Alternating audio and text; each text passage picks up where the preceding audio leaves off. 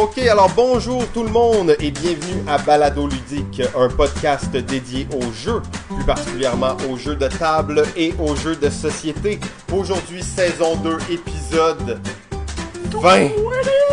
C'est la fin de la saison euh, et nous sommes devant un public de feu. Oh, oh, alors c'est vrai, ben oui, c'est vrai, on n'était pas en train de bullshiter ça. Euh, donc on a battu notre record d'audience et on a même doublé notre record d'audience, alors c'est vraiment excitant tout ça. Et euh, ben je suis Simon, comme à l'habitude, je suis en compagnie du Big Chief du jeu, Monsieur Jean-François Chrétien. Amen. Salut. Salut Simon, ça va? Oh oui, ça va bien toi? Oh yeah, oh yeah, il fait chaud pour le dernier épisode. Euh, ouais, c'est ça, exact. On est, on est en pleine canicule, donc tout le monde sue. Si on a dit pas de ventilateur, ça fait trop de bruit? Ouais, exact. On souffre. euh, on a trois heures euh, après le délai qu'on avait dit aussi pour l'enregistrement, mais euh, enfin on commence, on commence. Ouais, on est là, on est là. Alors, on a des, des gens euh, très notables dans le public. Là. On en parlera un peu plus tard, mais c'est toujours cool de voir ça. Euh, épisode bien chargé, un petit récapitulatif euh, de la saison 2, l'actualité, bien entendu, ludique, une chronique du chef. Et euh, à la fin, on va terminer avec les jeux de Gen Con. Parce que oui, bientôt, Gen Con s'en vient. Qu'est-ce qui va sortir à Gen Con? Qu'est-ce qui va être là? Qu'est-ce qu'on attend de Gen Con? Est-ce que c'est toujours euh, significatif d'attendre des choses de Gen Con? Ben, clairement, euh, Con est une convention euh, majeure au niveau de, de, de, de la sortie de nouveaux jeux. Euh, après ça, on peut voir là, d'année en année que les jeux de Gen Con qui sortent à Gen Con sont souvent annoncés ou sortis un peu avant. Donc, il y a quelques jeux qu'on a déjà vus ou qui sont déjà commencés à être sortis, euh, qu'on va parler, mais euh, c'est souvent à Gen Con là, que les compagnies vont mettre de l'emphase sur ces euh, jeux-là pour officiellement le- les lancer sur le marché. Ouais, les sorties américaines, on s'entend parce qu'il y a plein de jeux qui sont sortis dans le fond SN probablement, mais que là ils vont sortir pour la première fois en Amérique du Nord, donc la plupart des gens auront pas nécessairement eu la chance d'y jouer encore. Oui, c'est c'est aussi euh, beaucoup le moment où des jeux euh, Kickstarter en fait euh, qui ont déjà été financés et livrés, ben vont vont sortir officiellement sur le marché. Mais on parlera de Kickstarter euh, un peu plus tard. Ouais, ok, parfait. Euh, ben t'as t'as joué à quoi, JF, ces temps-ci là? On est là pour un petit peu de, de moments euh, d'actualité, donc c'est quoi là que t'as joué de cool? Ben écoute, j'ai joué à beaucoup de jeux que j'avais déjà joué, des classiques, mais j'ai essayé la nouveau, ben, une extension de Terraforming Mars, Oui, euh, oh. donc Hélas et Elysium. Oh, les deux cartes supplémentaires, la meilleure extension de tous les temps. Quelle idée de génie, le Formula D de l'extension. Ouais, exact. Ben, j'ai- pas essayé encore l'autre extension qui rajoute des mécaniques et tout. Euh, dans celle-là, ben, dans le fond, on a essayé euh, une des deux maps euh, qu'il proposait. Donc, il change un peu euh, les, euh, les, les objectifs, les awards aussi, change la position euh, des, des ressources sur le plateau. Il y a euh, aussi, euh, on avait joué avec euh, la version avec le, le pôle sud un peu.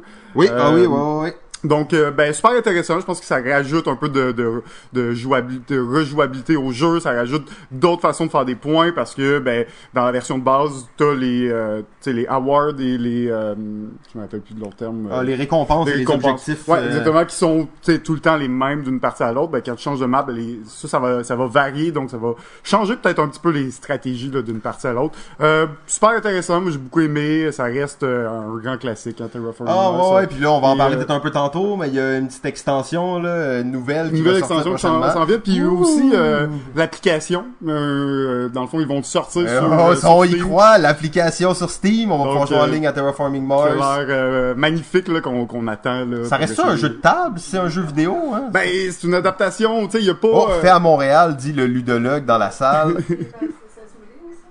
Ah. On va, on va y revenir un peu plus tard. Hein. Euh, Non, mais intervenez si vous voulez. Parlez juste fort, le micro est un peu loin. On pourrait l'amener un peu plus près de la foule, mais si vous le voulez, prenez-le. Non, ok, tout le monde est bien relax, il fait 30 degrés. Vous avez donné l'effort qu'il fallait au moment du début, là, les applaudissements, c'était vraiment super. Toi, t'as joué à quoi, euh, Simon? Mais moi, j'ai joué à comme 30 jeux dans le dernier mois, en fait, bien plus. Euh, sauf hein. que je j'ai préparé un... On va se garder ça euh, pour, euh, pour une autre fois, peut-être, Ouais. ces jeux-là. Parce que 3. j'ai préparé un petit, un petit recap de la saison 2, donc un récapitulatif de euh, qu'est-ce qui s'est passé pendant la saison 2. C'était c'est quoi un peu le concept? Donc on sait on fait 20 épisodes, c'est le dernier épisode de la saison, après on va prendre une petite pause. Donc euh, le texte va comme suit. Wow! La saison 2 1 a été surprenante pour nous, mais sérieusement, la saison 2, ça a vraiment dépassé toutes nos attentes. Euh, on va commencer probablement en remerciant jeu.ca. Jeu.ca, c'est notre diffuseur officiel et à la dernière épisode, on a fait une petite blague avec eux. Où à la fin, il y a un petit Easter egg de caché pour jeu.ca. Et euh, jeux.ca, c'est un site dans le fond de jeux en tout genre, euh, principalement d'articles, donc de blogs. Euh, là, ils commencent à avoir des podcasts, dont le nôtre, et j'imagine des vidéos et tout ça éventuellement. Donc, si vous êtes un fan de jeux, c'est vraiment un bon endroit pour aller jeter un coup d'œil. Euh, super cool. Ils nous ont approché dès le début, dès qu'on a commencé le projet, puis on dit on veut vous diffuser, on veut donner une place pour les podcasts. Donc on était bien content puis on a dit oui tout de suite et euh, ben allez voir ça jeu.ca. Donc ça c'est sûr qu'on remercie là à la fin de chaque épisode que des fois les gens se demandent c'est qui ça jeu.ca. euh, on avait prévu plein de surprises au programme là, pour la saison 2, euh, des petits goodies, des concours, des parties de Black Story, des ça ou ça, euh, des ça ou ça édition romance. Euh, en tout cas, il y y, a pas mal d'affaires qui se sont pas faites là-dedans, mais on y va avec ce que les gens nous disent. Euh, les commentaires qu'on reçoit. Mais là, pour la première fois, j'ai quelqu'un m'a dit hey, refaites là ça ou ça. Ah non. Euh, bon, donc euh, on en a peut-être préparé là un petit pour euh, pour toi, JF, La aujourd'hui. baronne qui t'a dit ça? ou- Euh, la baronne du jeu, exactement, qui, qui nous a proposé ça. Euh, mais par contre, on a vu, euh, on a vu plein de choses qui ont changé. Donc maintenant, c'est plus la critique du chef, mais bien la chronique du chef. Euh, donc ça, c'était une nouveauté très cool. Et on a rencontré bien plus d'invités qu'on pensait. On a essayé plein de nouvelles formules à deux invités en même temps, des invités animateurs et euh, plein de choses qu'on n'avait pas prévues. Donc euh, c'était super cool. Et on a eu, c'est ça comme je disais, énormément d'invités. Euh, on pourrait pas ne pas les nommer euh, rapidement, rapidement. Euh, David Kliss de Montréal Joue, un organisateur d'événements euh, absolument hors pair. David Dupéret qui est venu deux fois, dont une fois en tant qu'invité animateur, une légende du jeu. David Dagenel-Espérance, auteur de Décrypto, un auteur Thomas, québécois. Thomas. Euh, David, désolé, il y a trois David de suite. Thomas Dagenel Espérance, euh, bien entendu, qui est un auteur, l'auteur de Décrypto et euh, quelqu'un là, d'absolument phénoménal, un auteur à surveiller pour les prochains temps. Euh, Nina Michel, le floc, euh, la baronne, l'entrepreneur dans le monde du jeu et propriétaire de la récréation. Donc euh, c'était super cool et elle est là aujourd'hui d'ailleurs. Euh, félicitations. Euh, le seul et unique ludologue, le ludologue Sylvain A. Trottier. Et oui, il est dans la famille de Guy A. Et il est lui aussi, aussi unique. Euh, donc le ludologue, euh, qui d'ailleurs va revenir un peu plus tard avec... euh, on a quelque chose à lui dire, mais bon. Quelque chose à lui dire, c'est pas si grave. Ben, en fait, c'est très... Ah oui, oui, ok. Euh, Norma Mars de Société V, un, un gars vraiment unique. Euh, l'énigmatique, l'énigmatique Pierre Poisson-Marquis, philosophe hystérien et pimp du board game. Christian Lemay, l'éditeur chouchou du Québec, président du Scorpion Masqué. David Couteau, le professeur board game, euh, qui est d'ailleurs celui qui nous a permis de faire notre première apparition le visuel sur YouTube en, en nous invitant à sa chaîne. Encore une fois, quelqu'un qui est venu vers nous, qui nous a invités, donc super cool. Euh, le farfadet du jeu, Raphaël Lacaille, acteur international et membre de Etu Game. Joël et Benoît Gascon, les pierres angulaires euh, du jeu de Montréal, à Montréal, et fondateurs de l'Empire euh, Randolph. Donc oui, hein, c'est qu'est-ce que tu veux, quand t'as un titre, ça, ça te suit longtemps. Euh, et en plus, on a interviewé Tom Vassal, Emerson Matsucci, euh, Antoine Boza, Bruno Catala et Ludovic Montblanc. Maublanc. Euh, ouais, c'était quand même intense, tu sais. Euh, Ouais, je me dis, on a fait saison, ça, hein. euh, on était là au mois de février, on commençait ça, puis là, on est rendu maintenant ici. Euh, c'est quand même assez, euh, assez marquant. Euh, donc, c'était vraiment cool. On a eu plein d'affaires qui sont arrivées. Euh, on a même fait un épisode euh, intercontinental avec euh, le gars en vadrouille, Ludo, le gars en vadrouille, qui fait des podcasts dans ses chars, Ouais. Euh, dans son char. En fait, ce gars-là, il est juste trop cool. C'est un, un Français qui nous a écrit à un moment donné et on a décidé de faire un épisode conjoint. Et depuis ce temps-là, on n'arrête pas de s'écrire. En fait, le gars, il est vraiment excité. Il veut qu'on aille en France. Il dit, ouais, venez les gars, on va faire un épisode dans mon char pis tout. Euh, fait que c'est quand même assez cool. Euh, non, il paie pas notre billet, mais il a dit qu'il allait nous héberger. Fait que c'est déjà pas pire. Euh, je sais pas, t'as-tu dit ça? En tout cas, on se voit, on se voit en septembre en France.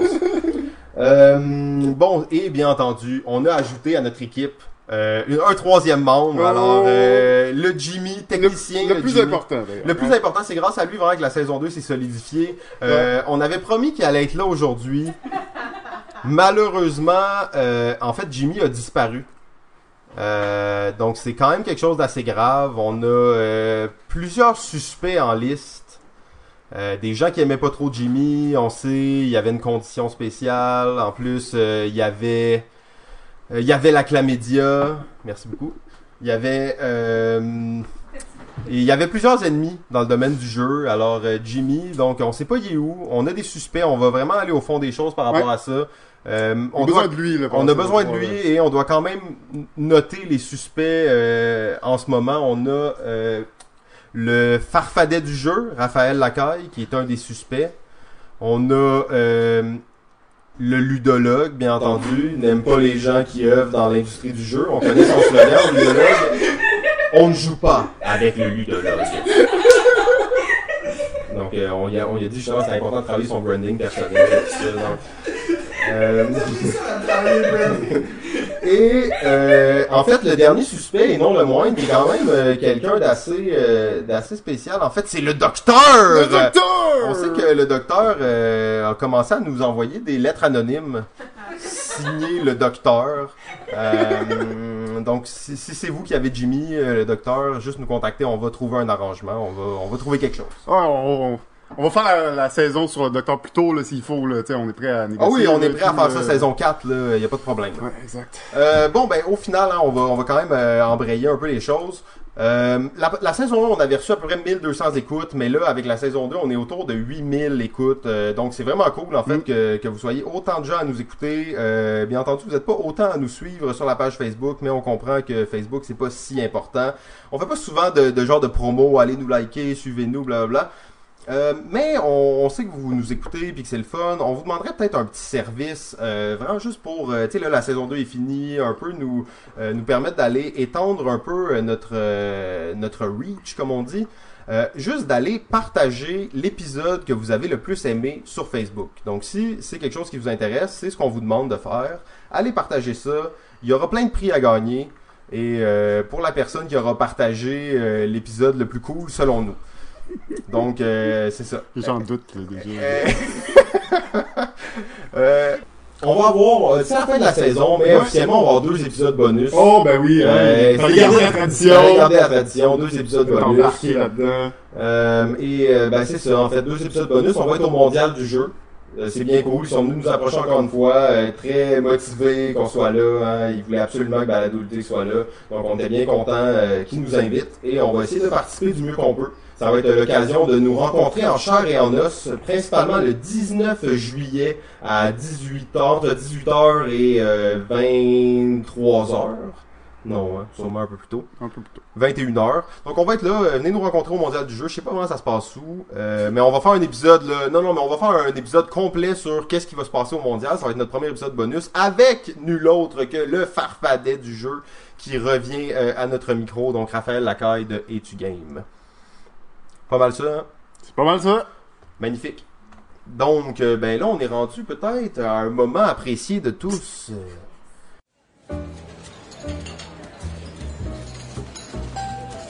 Découvrez les revers de l'industrie, ce qui se cache derrière les portes closes.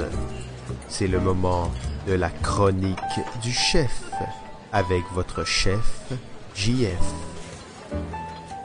Alors aujourd'hui, je fais la partie 2 euh, de la chronique sur euh, Kickstarter. Alors la première partie euh, était de l'épisode 14 où je faisais un peu l'état des choses, la sais, un peu, euh, je vous donnais beaucoup de statistiques sur les jeux qui, euh, qui sont sortis, sur comment la dynamique marchait. Aujourd'hui, la partie 2, euh, je vais traiter de à quel point et à- comment le, le Kickstarter a changé un peu la dynamique de l'industrie. Alors inquiétez-vous pas, c'est un petit euh, parti relax, juste 8 pages cette fois-ci. Euh, ça va se faire assez vite. Euh, donc ça va être quand même plus rapide que la dernière fois, là, malgré tout. Plus vite. Donc, euh, donc c'est ça. Donc, euh, ce qu'il faut comprendre, c'est que euh, Kickstarter est arrivé et a quand même un peu ébranlé la structure classique de l'industrie. La, structure classique implique généralement quatre étapes, si on veut. C'est-à-dire qu'il y a un auteur, un éditeur, un distributeur, il y a une boutique. Ça, c'est un peu la chaîne de production, comment un jeu se, fait éditer. Par contre, quand on regarde ça, puis qu'on on regarde ça, puis qu'on est auteur, puis qu'on passe du temps, puis on crée des jeux, puis ça prend du temps, puis c'est difficile de se faire éditer et tout ça, on se rend compte que la marge, euh, la marge de profit de l'auteur est quand même assez minime par rapport aux autres euh, intervenants. Donc c'est un commentaire qu'on entend souvent, euh, disons des, des, des auteurs, d'auteurs débutants qui se disent ben pourquoi je passerais par un éditeur alors que je peux me lancer, faire un Kickstarter et ramasser euh, par la même occasion ben, la cote de l'éditeur euh, qui, est, plus large que celle, celle de l'auteur, on va se le dire.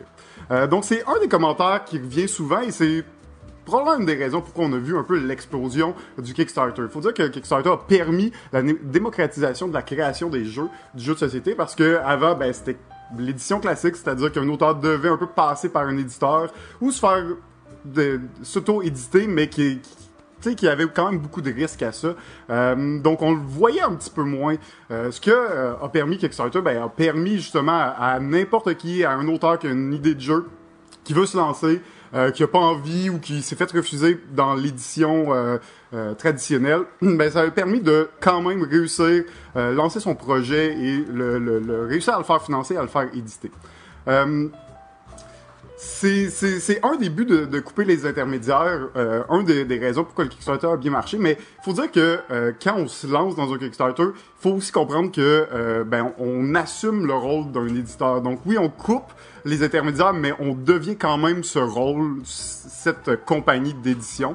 Euh, et euh, ben c'est pas pour rien que dans la vie il y a des éditeurs, c'est-à-dire que c'est un travail, c'est un travail à temps plein, c'est un travail dans lequel euh, ben ça fait des années, des années que que ce milieu existe. euh, existe, il y a énormément de travail, de connaissances qui ont été acquis par ces, ces éditeurs-là.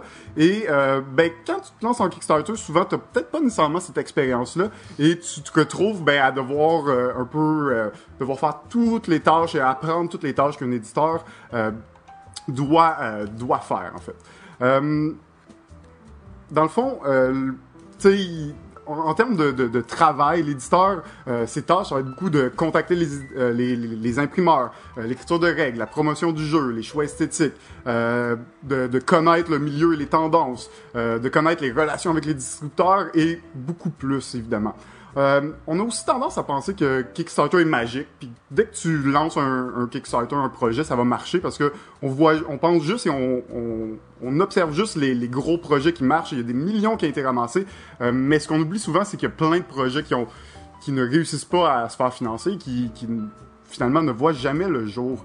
Euh, c'est un peu, c'est un peu un piège, je dirais, à ce niveau-là, parce que euh, quand tu arrives en Kickstarter, tu te rends pas compte non plus que tu dois développer tes, relations avec euh, les distributeurs. Et il y a, une des choses euh, qui, est souvent une erreur classique parmi les, débutants, des, gens qui débutent à faire du Kickstarter, c'est que on se dit, ok, parfait, on va couper les, différents intervenants pour avoir tout le profit pour nous. Par contre, quand tu fais un Kickstarter, tu deviens éditeur. Euh, mais tu deviens pas nécessairement distributeur et boutique.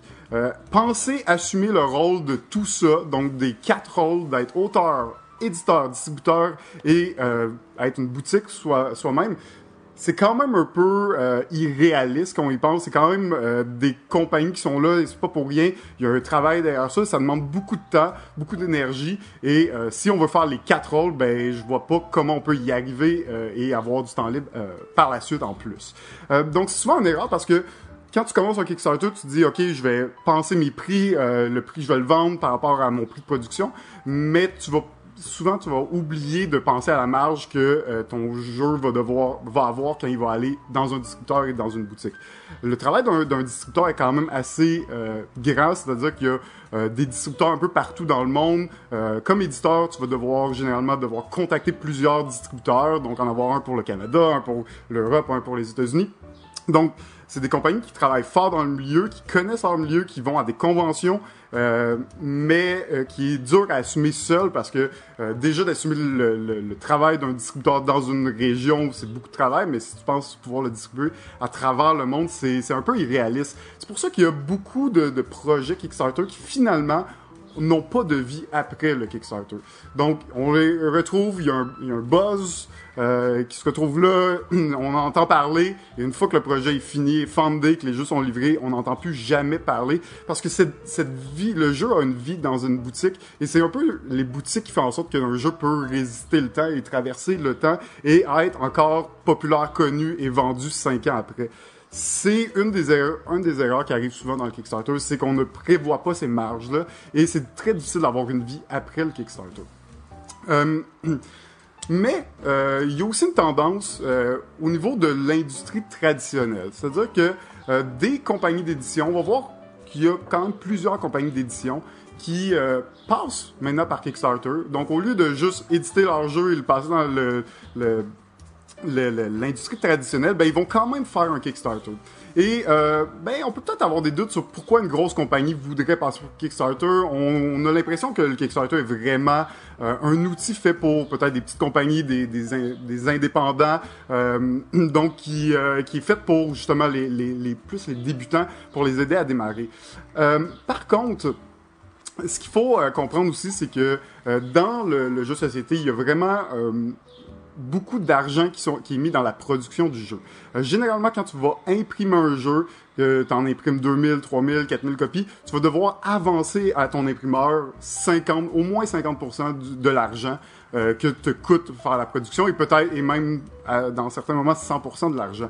Donc, ce 40 000, ce 50 000 là à mettre avant de, de recevoir l'argent de, de, de- des boutiques, dans le fond, qui vont acheter tes jeux, ben c'est quand même un, une grosse somme. Puis même pour des moyennes à grosses compagnies, c'est beaucoup d'argent investi dans, dans euh, un jeu. Et dans un jeu qui va peut-être marcher, peut-être pas marcher. Euh, c'est une des grosses problématiques dans le jeu de société, c'est de savoir combien de copies j'imprime de mon jeu. Et une des erreurs qui arrive souvent, c'est d'en imprimer pas assez ou d'en imprimer trop.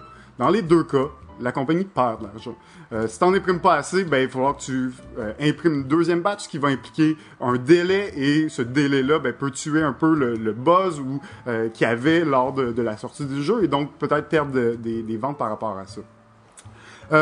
Euh, j'ai euh, regardé un article euh, écrit par euh, la compagnie Mayday. C'est une compagnie que je connaissais principalement pour euh, leur sleeve, pour euh, bon, une compagnie qui font beaucoup de- de- d'accessoires de, jeux. Mais eux ont plus de 30 projets qui ont été financés sur Kickstarter. Ils font juste du Kickstarter. Et dans un article de leur blog qui s'intitule Kickstarters Always Work, a Cautionary Tale, ils expliquent un peu pourquoi un de leurs projets Kickstarter décide de l'abandonner, mais en gros, ils nous font un peu, euh, ils nous expliquent un peu comment eux utilisent Kickstarter et pourquoi ils passent toujours par Kickstarter. Et un des exemples qu'ils donnaient, c'est un jeu qui s'appelle Viceroy, sorti en 2015 euh, sur Kickstarter justement. Et eux, dans leur tête, pensaient imprimer entre 3000 et 5000 copies du jeu.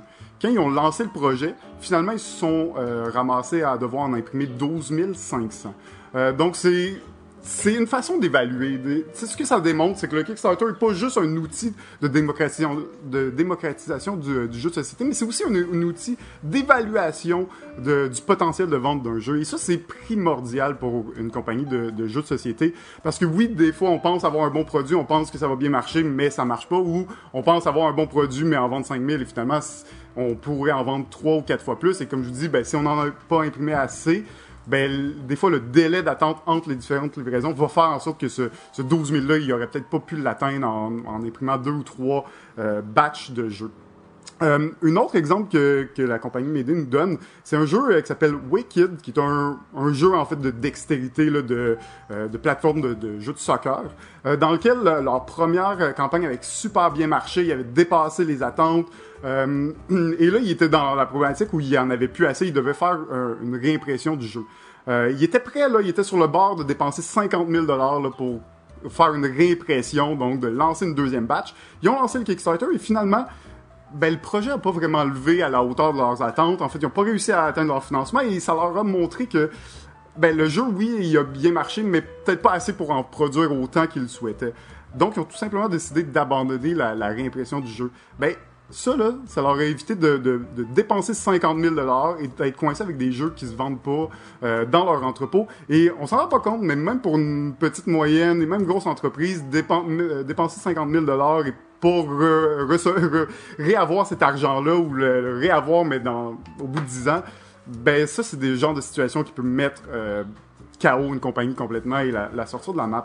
Donc, oui, c'est un outil de démocratisation, mais c'est aussi un meilleur outil de gestion de, de, de production pour les euh, entreprises. Euh, donc, en gros, Kickstarter amène trois changements majeurs à la production euh, du jeu traditionnel. C'est-à-dire qu'il y a de plus en plus de jeux qui sont édités, mais de moins en moins se retrouvent en boutique. Euh, un nombre, il y a aussi un nombre incalculable de compagnies d'édition qui ont vu le jour dans les, dans les euh, dernières années, euh, qui n'ont pas nécessairement l'expérience d'une compagnie professionnelle pour respecter peut-être les critères de qualité qu'on s'attend à un jeu moderne. Donc, on pourrait dire, quoi qu'il y a des, très bons jeux qui sortent par Kickstarter, on pourrait quand même dire que l'afflux de jeux va descendre la qualité moyenne d'un jeu de société en moyenne. Et finalement, un autre euh, truc assez important, c'est que le jeu euh, qui se voit édité sont de plus en plus euh, décidés par le public. Pas par leur qualité de game design ou d'innovation, mais pour la qualité des graphismes et des composantes. On se retrouve donc dans un milieu où l'éditeur est de plus en plus contraint de répondre à la tendance des joueurs, répondre au, à l'attrait du joueur plutôt qu'à prendre des risques avec des jeux peut-être plus innovants, mais qui attirent peut-être moins l'œil à, la base. Faut dire que le Kickstarter est beaucoup basé sur euh, l'attrait euh, du visuel, euh, des, figurines évidemment, et de la qualité du matériel. Et on se retrouve peut-être dans, un moment où les éditeurs doivent plus écouter son public et ben, Kickstarter quand même permet une proximité avec le public. Donc l'influence du Kickstarter est indéniable et change quand même tranquillement la façon dont on crée, on édite et on distribue euh, et même qu'on vend les jeux à l'international. Euh, ça, c'est parmi les, les, les, changements quand même qui ont influencé. Je pense qu'on va sentir encore ce- cette, in- cette influence dans les différentes, euh, dans les prochaines années, qui va continuer à peut-être essayer de, changer un peu la manière dont on fait euh, les jeux, mais c'est indéniable. Le Kickstarter a eu un grand impact sur l'industrie et euh, ben on peut euh, qu'on soit pour qu'on soit- contre, on peut euh, on peut pas nier euh, l'évidence. Euh, donc ça c'était ma deuxième partie de mon dossier Kickstarter. Miam, miam, miam, miam, miam, miam, miam. Hey, il fait chaud ici. Est-ce que vous avez l'impression d'avoir mangé dans un restaurant 5 étoiles? Mais là, en fait, euh, Troisième service. c'est ça. Mais là, JF, tu tu sais, la première fois, tu disais que t'étais contre Kickstarter. J'ai jamais dit ça. Euh, c'était Ouais, on C'était clair, on peut le réécouter sûrement. Non, j'ai jamais dit que j'étais contre. Monde a une opinion sur Kickstarter, tout le monde est conscient que ça existe. Euh, toi, t'es-tu un enthousiaste ou un sceptique? Euh, je suis un total sceptique. Total sceptique, ah ouais. J'ai jamais dit que j'étais contre, mais j'ai dit que j'étais pas quelqu'un qui achetait beaucoup de, de Euh, Kickstarter. ouais, ok. Parce que, mais tu parlais justement de l'idée comment est-ce qu'une compagnie d'édition, parce que là on va souvent entendre l'argument, c'est pas pour les compagnies d'édition parce que c'est pour les gens qui ont pas accès à ces moyens-là pour faire des jeux eux-mêmes. Mais de la façon dont tu l'amènes, c'est peut-être euh, un peu plus euh, un peu plus intéressant pour eux de faire ça. Ça me fait Parce qu'on pense, on pense que les grosses compagnies ont des millions puis que c'est pas un problème, mais ça reste que cet, euh, cet argent-là déboursé à la base pour la production du jeu, c'est quand même un gros cash flow qui s'en va. Et euh, si t'es pas capable de garantir que cet argent-là va revenir, ben il y, y a des risques là, tu sais. Puis Absolument, absolument. compagnies de, de jeux de société, même Bon, il y a Asmodée, mais même à part les, les gigantesques comme Asmodée, ben les autres, c'est pas des si grosses compagnies. Puis du cash flow, euh, il y en a, mais souvent, c'est tu prends les profits d'un jeu pour financer le prochain, puis tu vas prendre Ouais, ce- les profits de celui-là pour financer le prochain. Fait Non, s'il y en a toujours un, risqué, là. oui, s'il y en a un qui marche pas, ben ton cash flow il est où? Ouais, ton, ton projet? il est détruit. Donc c'est euh, vraiment un, un, un truc que les, les petites à moyennes euh, entreprises vont vraiment utiliser. Je pense que c'est un outil absolument euh, idéal pour cette industrie-là. Mais en fait, la façon dont t'en parles, ça devrait être plus pour les compagnies que pour le gars qui veut faire un jeu puis qui a une idée de jeu. Là. C'est pratiquement plus Ben, approprié. On là. peut pas nier que c'est une bonne chose de démocratiser la création de jeux. Ah, les gens Euh, peuvent en faire sans problème. C'est ça, exact. Puis ça, tu sais, ça me donne quand même. Oui, il y a, il y a plein de trucs qui sont pas fondés, des trucs qui sont peut-être moyens, mais il y a des, des petites perles quand même qu'on retrouve là-dedans qui auraient peut-être pas vu le jour par une édition traditionnelle.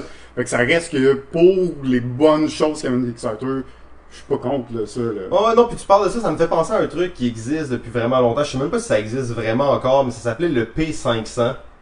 Quoi? Euh, le P500, c'était un Je- projet, euh, je sais pas si c'était par compagnie ou par distributeur ou peu importe, c'était les gens s'inscrivaient sur une liste, une genre de promesse d'achat d'un jeu qui était plus printé. Ok. Puis S'il atteignait 500 signatures, il refaisait une réimpression du jeu. Ok. Tu sais, ça rappelle un peu qu'est-ce que tu dis, une idée d'évaluer est-ce que Ouais. tu veux réimprimer des jeux ou non. Là, peut-être 500, c'est un peu peu, mais là, je vois Ouais, sur le site de. GMT, ils l'ont, tu GMT, peut-être 500, c'est un nombre peut-être un peu Ouais. plus Fait. GMT, c'est ça, ils sont dans le wargame. Je sais qu'ils ont des techniques différentes là, pour euh, l'édition. Ça passe beaucoup justement par un peu un vote du public. Là. Euh, quel jeu va se voir édité chez GMT euh, ou pas, là, en fait. là. Mais ça, c'est c'est la seule compagnie que je connais qui utilise ce genre de système-là. euh, honnêtement, sinon les autres, euh, c'est vraiment... euh, C'est euh, en fait les, dans l'édition traditionnelle, ça va être les conventions qui vont donner le pouls en fait du jeu. Ouais. C'est, comme ça que traditionnellement ça marche. Les, les conventions, on, on connaît le plus gros, sauf que il y en a des centaines d'autres. Il y a des foires professionnelles que le public n'a pas accès, qu'on n'entend pas parler, mais il y en a énormément. Chaque année, des distributeurs font des open house pour toutes euh, pour tous leurs leurs- leurs- leurs clients. Euh, mais ça, c'est, dans l'industrie, on n'entend pas parler. Fait que ça se fait déjà, ce genre de, de, de prendre le pouls un peu, euh, mais Kickstarter amène une façon peut-être un peu plus euh, facile, euh, du moins plus démocratisée de, de, de faire ce même travail-là. Ben ouais, euh, donc euh, c'était la, la fin de la, la chronique du chef. Euh, c'était c'était un, un vrai délice. J'ai bien hâte déjà. C'est un segment qui va revenir. ça? Oh ouais, ça va revenir. Ouais, magnifique. Il reste encore ouais, beaucoup à découvrir Beaucoup euh, sous le jeu. Euh, bon, ben avant peut-être d'aller dans le dans le cœur du sujet, parler un peu de Gen Con, euh, peut-être c'est le moment si euh, si des gens ont des questions en fait. Euh, si vous en avez pas, sentez-vous pas obligé, mais euh, si vous en avez, c'est toujours euh, c'est toujours intéressant peut-être de d'aller euh, creuser un peu. Je sais qu'il y a plein de gens qui ont qui ont des choses à demander, mais si vous êtes gêné, c'est pas grave, euh, on le fera une autre fois. hein. Donc euh, il a l'air d'avoir Est-ce que, est-ce que ça peut être du commentaire ou de la réflexion sur la chronique qui vient de passer? Ah C'est ben oui, ah ben non, non, vas-y, euh, mais ça je te dirais, approche-toi même si tu veux qu'on entende bien ta voix. euh. Euh, en, en fait, tu parlais du, du Kickstarter, euh, puis euh, un petit peu de GMT qui faisait un peu particulier, de façon un petit peu particulière. Je sais pas si tu avais connu euh, la période My Weekly Games. Hein? Euh, je, je ne pense pas, non? C'est intéressant en fait, c'était euh, avant vraiment que Kickstarter soit ce qu'il est aujourd'hui, que Ouais. ça explose. euh, Il y a une compagnie française, My Weekly Games, qui avait proposé de, de l'édition communautaire.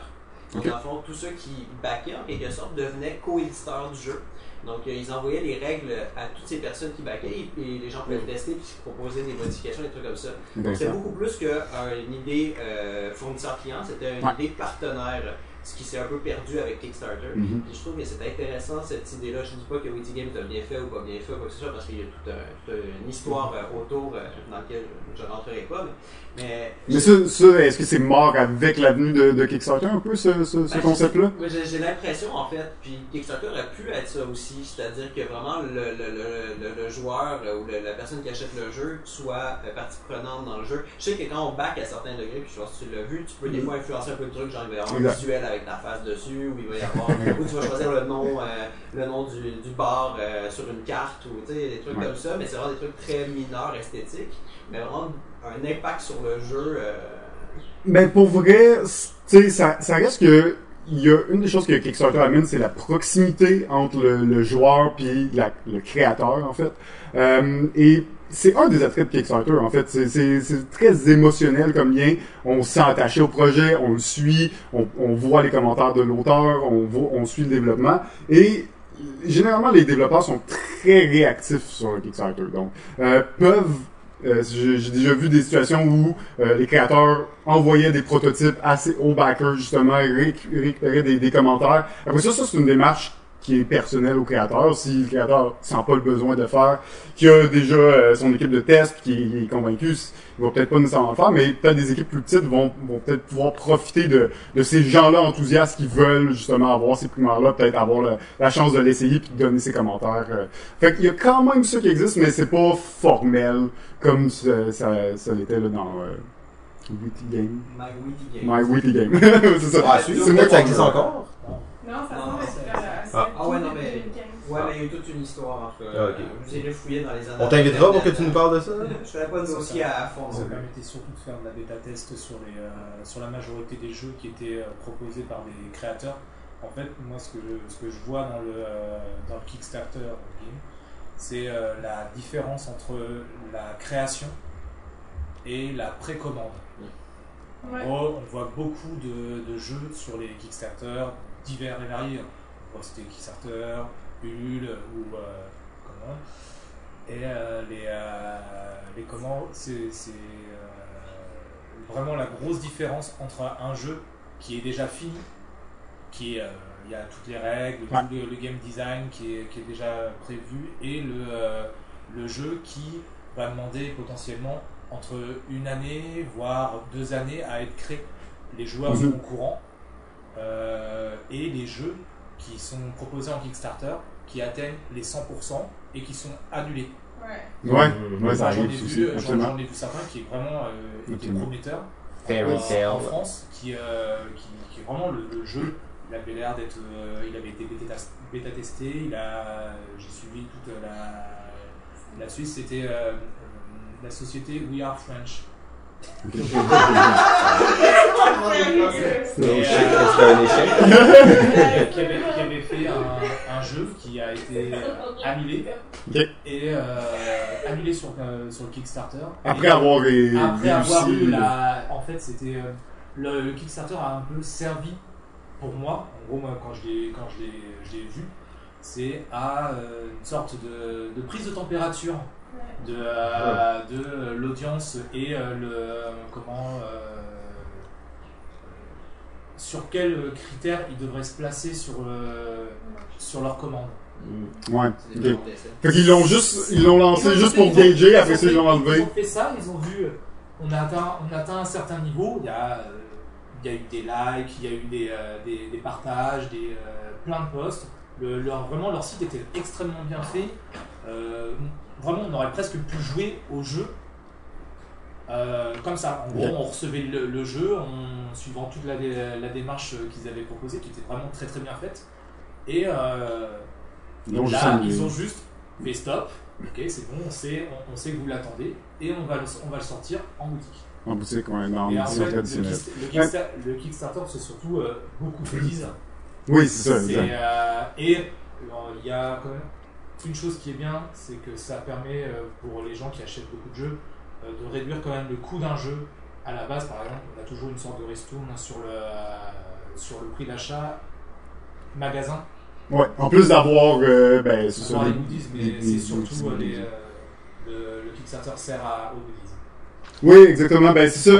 Comme tu dis, c'est genre de. Ben, probablement, tu sais, il y y y a un problème, là. Je pense que, je pense que pour un jeu de société, quand tu lances ton Kickstarter, le jeu doit être terminé, là. Euh, Quand il y a un délai de un an ou deux ans à la livraison, c'est que tu sens que le, qu'ils utilisent le Kickstarter pour payer le développement et ce n'est pas vraiment la raison. Le Kickstarter est là pour financer ta production de jeu et non pas pour financer ton, le développement du jeu. Euh, puis ben c'est l'idéal parce que ce qui arrive souvent c'est qu'on en a vu puis il y a plusieurs exemples de jeux où il y avait pas vraiment de game design, ils ont juste foutu des figurines, le jeu a marché puis finalement ils ont jamais réussi à créer un jeu avec ça. A, Euh, on a beaucoup de Kickstarter qui sert à la traduction. La, Euh, la- la ouais. tradu- la traduction, ça se fait pas en instantané. Non, exactement. Non, il y a un délai aussi euh, tout le temps. euh, Qui peut être relativement long. Des fois, ça peut être vraiment très long. ouais. Moi, je, je, je, je le vois par rapport à des jeux américains qui doivent sortir en France et qui euh, ne sortent jamais en fait. Ah ouais, ça arrive. Ils ne Oui, ils- ne sortent jamais parce qu'ils ne sont jamais traduits. exact. Parce que euh, le, le marché américain Et différent quand est vraiment différent de celui en France. Absolument. Même si on a, on a des très bons créateurs de jeux en Allemagne, en Belgique, qui, euh, sont, euh, qui sont traduits dans beaucoup de langues, parce que eux ils savent qu'ils ont un- une part de marché et euh, on, sait, on sait à quoi s'attendre. La mécanique de jeu peut être hyper intéressante et novatrice. Exactement, mais c'est, un peu le travail des distributeurs, en fait, d'aller repérer ces, ces jeux-là puis de les traduire. Mais s'ils pensent que ça répond pas aux besoins de leur, leur public, ben, ils le feront pas, tout simplement. Puis il y a, y a comme un peu deux façons de faire, c'est-à-dire qu'il y y a la façon en amont, c'est-à-dire que tu vois un jeu qui est pas, qui va être édité dans, il va sortir dans un an, en tant que distributeur, ben, tu peux dire, OK, on va tout de suite, on va signer un contrat, puis on va faire la traduction, on va faire la traduction simultanément à la, la production du jeu, et là, ça arrive des situations où tu vas sortir les deux langues quasiment en même temps. Mais ce qui arrive souvent, c'est que le jeu va sortir, ah, il y a un buzz, là, les distributeurs font comme, hey, il faudrait qu'on l'aille, on va signer, puis un an après, le jeu, il sort. Mais, il y a beaucoup de délais. Puis on, on peut le voir au Québec, c'est la même chose. Hein. Des fois, des jeux qui sortent au Québec, puis c'est comme moi, le jeu est sorti il y a trois ans, là, il est pas nouveau. Là, Puis là il est comme dans les, tous nos concours de jeux, ah, ça c'est la nouveauté. Mais il est sorti il y a trois ans, tu sais. Mais oui, c'est la nouveauté parce qu'il vient d'être fait en français. Des fois, ça, des fois, ça, ça prend du temps. Là. Des fois, trois ans après le jeu soit sorti, une compagnie qui dit, ah, on va l'éditer finalement. Ok. Euh, mais oui, il y a, il y a- il y a ce rapport à, à la traduction qui, qui, qui cause des, des problèmes. Puis en Europe, la face, c'est que généralement, les compagnies vont imprimer euh, le jeu en six langues d'un coup. Parce que la proximité de tous les pays font en sorte qu'ils n'ont pas le choix d'ouvrir le marché le plus possible, puis ils vont le prévoir français, anglais, espagnol, néerlandais, whatever, ils vont sortir six langues. Par contre, la tradition chez les Américains, c'est on sort notre jeu en, en anglais, on sort notre jeu en anglais, on veut pas d'autres langues dans notre jeu. C'est vos, vos, vos langues de marde, vous les gardez pour l'Europe. Nous, on a un jeu en anglais puis Ah! une présentation. Mais en plus, souvent, ce qu'on remarque, c'est que les jeux européens, ils vont limiter l'utilisation de texte sur leur Ouais. matériel, alors que les Américains, ils vont mettre plus, beaucoup de texte sur leur carte. Euh, donc, ça, ça rajoute un. Mais c'est euh, typique un peu au type de jeu, hein. Les jeux américains, c'est souvent des jeux de cartes avec des combats des avec du texte. Alors que les jeux européens, c'est souvent des jeux, plus streamlinés au niveau des règles, plus simples. Donc, oui, ça vient dans, dans, dans les types de, de jeux que les, les communautés créent, mais après ça, on s'entend que des jeux américains sont créés en Europe et des jeux euros aux États-Unis maintenant. Absolument, absolument. C'est quand même une généri- généralisation. Bon, Je sentez-vous pas attaquer si absolument. jouez à des jeux européens que du texte dessus. euh, mais en fait, hein, tu sais, moi je pense, euh, là on a parlé de l'industrie de Kickstarter, des sujets lourds et, et graves pour le, le petit peuple, le commun des mortels. Euh, non, non, mais je dis pas ça de façon... euh, parce que moi, ce qui m'intéresse au final, c'est je ne veux pas que les gens qui achètent des jeux sur Kickstarter se fassent avoir et aient des, euh, tu sais, qu'ils soient tristes de leur expérience. Parce qu'il y a quand même un intérêt là-dedans. Mon conseil pour terminer ça, qui est toujours le même, si le jeu n'a pas de règles et euh, de sortie en PDF, en fait, euh, Kickstarter-le pas. Lisez les règles, prenez le temps de les lire. Est-ce que ça fait du sens? Est-ce que c'est compréhensible? Est-ce que c'est bien fait? Mais S'il n'y a pas les règles, c'est souvent que le développement est pas Le développement n'est pas terminé. Et- Généralement, ça te montre que... Exact. Et je dirais, faites aussi attention au jeu qu'il y a des, beaucoup, des stretch goals qui vont rajouter beaucoup de nouvelles choses comme des mécaniques, des nouvelles extensions, des choses comme ça.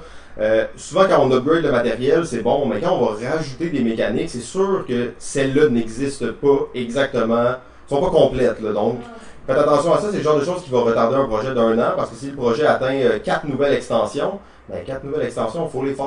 Généralement, ils ont pas fait. là. Ils ont pas fait, ils ont pensé, ils ont- mais tu sais, ils ont pas testé, ils ont testé, pas écrit tout le, le scénario. Donc, euh, soyez prudents avec ça.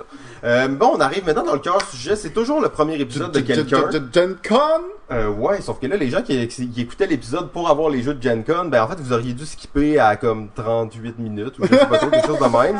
Euh, mais bon, euh, ben, merci d'être encore là, si vous êtes encore là. Euh, Gen Con, c'est quoi Gen Con? C'est quoi ça, le Gen Con? C'est une question. Ah, t'étais. Ok, non, c'est bon. Ben, euh, Gen Con, c'est, c'était, c'est, c'est une des plus grosses conventions de jeux au monde, de jeux de société, Ouais. euh, aux États-Unis. Il n'y a pas fait. juste de jeux de société, on s'entend. Non, il y a un peu de tout, sauf que c'est principalement euh, des jeux de société qui vont sortir là. Pendant plusieurs années, c'était le moment où tous les jeux nord-américains sortaient Les pratiquement. nouveautés, ouais, exactement. Euh, là, on note que cette année, il y a seulement 300 nouveaux jeux qui ont Ouais. été annoncés. Peu, hein? Tu sais, on est comme, ok, c'est-tu vraiment beaucoup? Euh, c'est pas tant que ça, tu sais. Euh, je veux pas être déçu par rapport à Gen Con, mais est-ce que tu penses que c'est juste que les jeux sortent un peu plus tout le temps maintenant, puis qu'il va plus avoir de gros releases, même à SN, on va assister un peu au même phénomène. là? Mais je pense que avant Gen Con était l'endroit pour faire ça. Maintenant, je pense que euh, les compagnies ne se concentrent plus juste sur Gen Con, c'est-à-dire qu'il y en a d'autres des conventions assez grosses qui euh, génèrent beaucoup de personnes. On pense à, à- évidemment ben SN c'en est un autre gros qui est assez majeur, mais SN, euh, Cannes, Origin, euh, c'est toutes des conventions qui ont quand même euh, qui attirent vraiment beaucoup de monde. Et euh, dans ce genre de convention là, ben tu veux sortir tes, tes nouveautés. Fait que il aura plus y a peut-être plus cette exclusivité là que toutes les nouveautés sortent à Gen Con. Euh, puis c'est peut-être un petit peu plus éparpillé euh, dans, dans l'année maintenant. là. Ben, tu sais, c'est quand même euh, 300 jeux. Euh, comment tu t'y prends pour euh, filtrer 300 jeux puis voir qu'est-ce que qu'est-ce que tu vas nous parler? Parce que là, on parlera pas de 300 Non. jeux, bien entendu, on va parler peut-être d'une dizaine de jeux. J'enlève toutes les extensions pour le moment. Ah, t'enlèves toutes les Ouais. extensions. Ah, ouais, toi, c'est out direct, Ouais, ok? ouais, c'est bon. C'est pas intéressant. Ok. C'est pas intéressant. Non, mais- Ok, c'est bon. Le gars qui nous parle comme le seul nouveau jeu qu'il a joué, c'est l'extension de Terraforming Mars. Et là, ah non, moi j'enlève tout ça. Non, non, mais moi je suis intéressé à avoir les nouveaux jeux. C'est sûr Ok. que une nouvelle extension, ça peut être intéressant, surtout un jeu que tu as beaucoup aimé, que Ouais. tu joues beaucoup, que tu veux l'essayer, mais pour moi c'est vraiment plus niché. Donc Ouais. déjà à la base, je regarde pas trop ça. Euh, après ça, ben c'est sûr que je vais regarder les grosses compagnies, les compagnies que dont j'apprécie euh, particulièrement leurs jeux. Je vais regarder aussi les auteurs que, que j'apprécie particulièrement, les gros auteurs connus, reconnus, euh, qui sortent des gros jeux. Puis après ça, ben, je vais avec euh, ce qui est hypé, ce qui, qu'est-ce qui, euh, qu'est-ce qui est dans les tops, de, les gens regardent. Euh, bon, Board Game Geek reste une, une, une excellente référence là, pour euh, faire la recherche un petit peu à ce niveau-là. Donc c'est un peu ça. Là. En gros, c'est sûr que après ça, c'est un peu de feeling, c'est un peu la couverture m'attire-tu ou elle m'attire pas. Il y a un peu de, c'est ça, hein, c'est ça. Un peu le- des fois, c'est juste l'attrait, la, la, la, la, la couverture m'attire, je vais le regarder. Si elle m'attire pas, je vais peut-être moins le regarder. Euh, mais c'est ça. Fait que j'essaie de me baser quand même sur des trucs euh, concrets comme les compagnies euh, puis les auteurs. Parfait. Donc, on va commencer en rafale là, avec quelques hum, quelques jeux qu'on a notés, mais qui sont pas nécessairement dans notre top 5. Là. Rapidement, rapidement, parce que le temps file et tout ça. Euh, si Jimmy était là, il serait pas content. Feu Jimmy, j'espère qu'il est pas... Euh, s'est pas fait... Euh, qu'il s'est pas fait tuer. ça va bien, hein. Ça fait longtemps qu'on est pas C'est clair, c'est clair. Donc, euh, si vous voyez Jimmy, dites-lui de nous appeler. Donc, Ouais. est-ce que t'as spoté, toi? On va parler, on va parler de Jimmy. Parler du nouveau jeu du Docteur. Oh, le docteur! Ça, c'est un suspect potentiel, d'ailleurs. Docteur. Euh, oui, exactement. jeu du docteur! Son jeu euh, s'appelle Blue Lagoon, un petit jeu de, de set collection et de contrôle de territoire. Euh, chaque joueur va, euh, ben, dans le fond, contrôler un groupe de, de, de settlers et ils vont essayer de, de- d'aller conquérir les différentes îles euh, de, de la péninsule en euh, découvrant, ben, en construisant des, des bâtiments, en découvrant des ressources, tout ça. Euh, J'ai peu d'informations sur les mécaniques à part que ça va être du contrôle des territoires euh, et euh, de cette collection, mais euh, superbe jeu, euh, a l'esthétique à l'air euh, super Ça a bien, beau, ça a l'air a beau, puis tu sais, c'est un docteur, c'est-à-dire que les règles vont être simples, mais ça va être fluide, puis il va y avoir de la stratégie, on le sait. Euh, c'est c'est quand même la réputation du docteur, là. il fait pas de la merde quand même. Ben non, ben non, le docteur, hey, le docteur, je fais pas de la merde, c'est clair, le docteur, dis pas ça. Euh, magnifique, donc ben, le docteur, là, Kenny Dia, qui continuera de faire des jeux, même après sa mort, je suis convaincu qu'il y a des centaines de cahiers déjà remplis de jeux. Ils vont éditer des jeux de lui jusqu'en l'an 2650. euh, mais moi, je vais commencer par une extension, en fait, c'est Terraforming Mars, euh, Oh! Prélude. Donc, on voit la foule s'emballe et tout ça. Euh, c'est, c'est, je crois, une mini-extension parce que dans le fond, ça va augmenter le- la phase de setup du jeu. Ben, pas de setup, mais un peu de mise en place d'entreprise. Donc, tu vas faire un peu des choix de démarrage d'entreprise, des nouvelles corporations. C'est comme une mini-phase de jeu qui a été ajoutée au début du jeu. Euh, donc ça a l'air super cool, pas une grosse extension. C'est ce que ce que j'aime de ça, ce que j'avais aimé de euh, Hélas euh, et Elysium. Là. Dans le fond, c'était des, extensions simples qui ajoutaient Mhm. pas trop de règles. Euh, donc c'est ça, j'ai bien hâte de voir qu'est-ce qu'ils vont faire avec ça. Terraforming Mars Prélude. Ok, moi je vais continuer avec un jeu qui s'appelle euh, Chronicle of a Crime. Oh, le jeu en VR, le jeu en VR. exact, ben c'est euh, d'ailleurs euh, le, le prophète, hein? On, on l'a pas appelé comme ça, euh, mais je pense qu'on devrait. Oh, ça va être son nouveau nom, Ouais, là, ouais, ouais, non, pas le pimp. Non, non, c'est son vrai nom, hein. Tu sais, tu sais qu'on l'appelle comme ça, qu'il y a des photos de lui au Randolph, euh, on donne des, euh, euh, tu sais, on fait des offrandes, Ouais. la photo, tout ça. Ok. le prophète. Le Bon, prophète. le prophète pimp, Pierre Poisson Marquis. Exact. C'est lui qui nous en avait parlé, euh, d'ailleurs, euh, au, euh, au Jab cette année. euh, j'avais vu ce jeu, ça En avait fait, les gens jouaient, là. Les gens jouaient, et en fait j'avais vu le jeu en proto, ça avait l'air cheap, ça avait l'air de la merde, je sais pas sûr, mais il nous, il nous en a parlé, il l'a vanté un peu, Euh, donc c'est le jeu, euh, bon, de, de détective dans lequel on va avoir des, des genres de petites lunettes qu'on va mettre sur notre cellulaire directement, donc un jeu qui va demander une application, et qui va nous, je sais pas, nous donner de En l'information, fait, que j'imagine. tu, tu regardes la pièce du crime, dans le fond. Fait que tu mets les lunettes, ça te fait un truc de réalité augmentée, ben, réalité virtuelle, en fait, et tu vas regarder la pièce, donc mais, mais tes lunettes vont vraiment s'accrocher sur ton cellulaire. Fait que ça va Ouais, être ton ouais, cellulaire qui va tu regarder. ça avec là. une espèce de truc, fait que tu regardes dans ton écran de cellulaire et t'as accès. Tu sais, Google avait sorti emmener des lunettes en carton qui te permettaient de faire des trucs de réalité virtuelle avec ça. Eux, ils ont utilisé le même principe, donc tu vas regarder avec tes lunettes et essayer de trouver des indices. Les indices vont te référer à des chiffres sur des cartes. Donc c'est vraiment une intégration double. C'est pas juste euh, un jeu de cellulaire qui se vend dans une boîte. Là. Il y a vraiment comme tout un jeu derrière ça. Et je pense qu'il y a plusieurs enquêtes aussi. Là.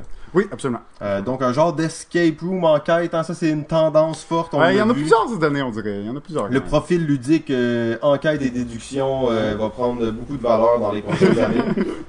En fait, je crois que c'est déduction et enquête, si on veut bien le dire. C'est hein. Ben d'ailleurs, on va continuer avec une autre extension, mais extension plus ou moins officielle, c'est les nouveaux Exit. Euh. Exit, les Escape Games. Oh, oh, oh, oh, oh! Change de jeu. Oh, divulgateur! Euh, C'était pas barré, ça, la liste. Ok, alors on a eu un petit conflit. C'est encore une fois à cause que Jimmy est pas là. Pauvre Jimmy. Je pensais que t'avais pas ça, les extensions, pis t'as mis ça dans ton top 5. C'est pas des extensions. Ok, Ça a aucun ok, rapport. ok, c'est bon. On va y aller avec, euh, on va y aller avec Coimbra. Coimbra, Ouais. qui est euh, le nouveau jeu de Eggerspiel. En fait, Eggerspiel qui appartient maintenant à Plan B. Et euh, ben, bien entendu, on a eu la chance de l'essayer déjà, Coimbra. Euh, donc Ouais. c'était pour ça. On que c'était une partie un peu non officielle, là, mais euh, on a quand même joué. hein. On a joué une partie presque complète. Alors, plus que t'as joué, je pense. Ouais, on était, on était dans une soirée, on était un peu sous, puis là, euh, une soirée mondaine, on veut pas trop se vanter, tu sais, c'était une... En tout cas, c'est ça. On rentre pas dans les détails. Pas bien parti, Non, non, non, non, on arrête là. Moi, j'ai juste dit qu'on a joué une partie, là, tu sais, c'était comme, on, on a joué une game, on l'a vu, c'était quoi, ça avait l'air le fun, du, du gros jeu euro, assez lourd, euh, c'était cool. Ben, le, le jeu, euh, il est beau quand même, euh, aussi l'esthétique est intéressante. Euh, puis euh, ça part d'une thématique un peu spéciale, là, où c'est une ville d'explorateurs, en fait. Ouais, euh, c'est 15e, 16e siècle, en fait, une ville au Portugal, donc Coimbra, qui est une ville qui existe, qui s'est conçue d'une façon un peu spéciale. Et euh, ben, on va revivre un peu la création de, de cette ville-là là, à travers le C'est une ville aussi très euh, ben, commerciale, mais qui était, euh, qui avait beaucoup de voyageurs, d'explorateurs qui, euh, qui étaient là aussi. Absolument, Donc absolument. c'est un peu cette thématique-là, un peu spéciale, mais c'est euh, très très euro, plusieurs façons de faire des points de victoire, évidemment, plusieurs euh, options stratégiques. Donc euh, assez intéressant quand même là, dans, dans la nouveauté. Euh, moi, je peux pas pas parler d'un jeu que j'ai jamais joué, mais que j'ai tellement hâte d'essayer. Surtout euh, euh, que c'est Restoration Game et euh, Rob Davio qui est derrière ça. Oh, C'est Rob. évidemment la réédition de Fireball Island. Alors, ce classique euh, jeu, euh, jeu jouet un peu où on va être sur une île, on va essayer de... Penses-tu euh, que c'est vraiment bon ou ils ont juste fait un rip-off d'un jeu de merde puis ils ont misé sur la, sur la nostalgie des gens, là? moi, je, moi, je pense que c'est vraiment bon. Ah, le, Le public, le public a pas l'air le convaincu. euh, est convaincu que c'est de la merde, mais bon, euh, Le public est pas convaincu, mais... Hey, c'est Restoration Game, ils ont juste fait des bonnes rééditions jusqu'à maintenant. Moi, je suis, je suis confiant. Euh, y a, ça reste que, oui, c'est nostalgique, mais j'ai jamais joué, au bout du compte, ça fait que, c'est- c'est comme- y a pas de, Y a pas ta nostalgie, là, là-dedans, toi, là, c'est juste, je suis juste excité, là. la traite juste rétro. Ah ouais, très rétro, mais euh, rebrandé. Ils ont comme ils vont sortir genre trois extensions en même temps avec un bateau, tout ça. Toi, je jouais là, je veux dire, il y a des raisons d'être excité. Là. Ouais, non, mais moi, moi, je suis juste, tu sais, je suis comme, j'ai, vu les prix. Tout ça, si je le vois, tu peux être sûr, je vais jouer, là, tu sais, mais pour l'instant, je suis comme, ok, ça, ça a l'air correct. J'ai hâte de voir qu'est-ce qu'ils vont faire. Je suis sur le, le, le pied sur la pédale de frein, comme on dit. En fait, sur le frein, hein. Donc, euh, c'est ça. Comme tu veux. Vous connaissez pas ça, cette expression-là? Je pensais que c'était une expression française. Donc, euh, le pied sur la pédale du frein. Euh, donc, euh, ben, GF, t'as-tu d'autres jeux, toi? Parce que moi, j'étais j'étais prêt à passer. d'autres, là. Ouais, mais tu sais, je me disais, tu sais, comme on veut y aller dynamique et tout, puis on veut avoir le temps euh, pour notre petit segment spécial. Je t'en laisse euh, t'en donner un petit dernier, peut-être? Ok.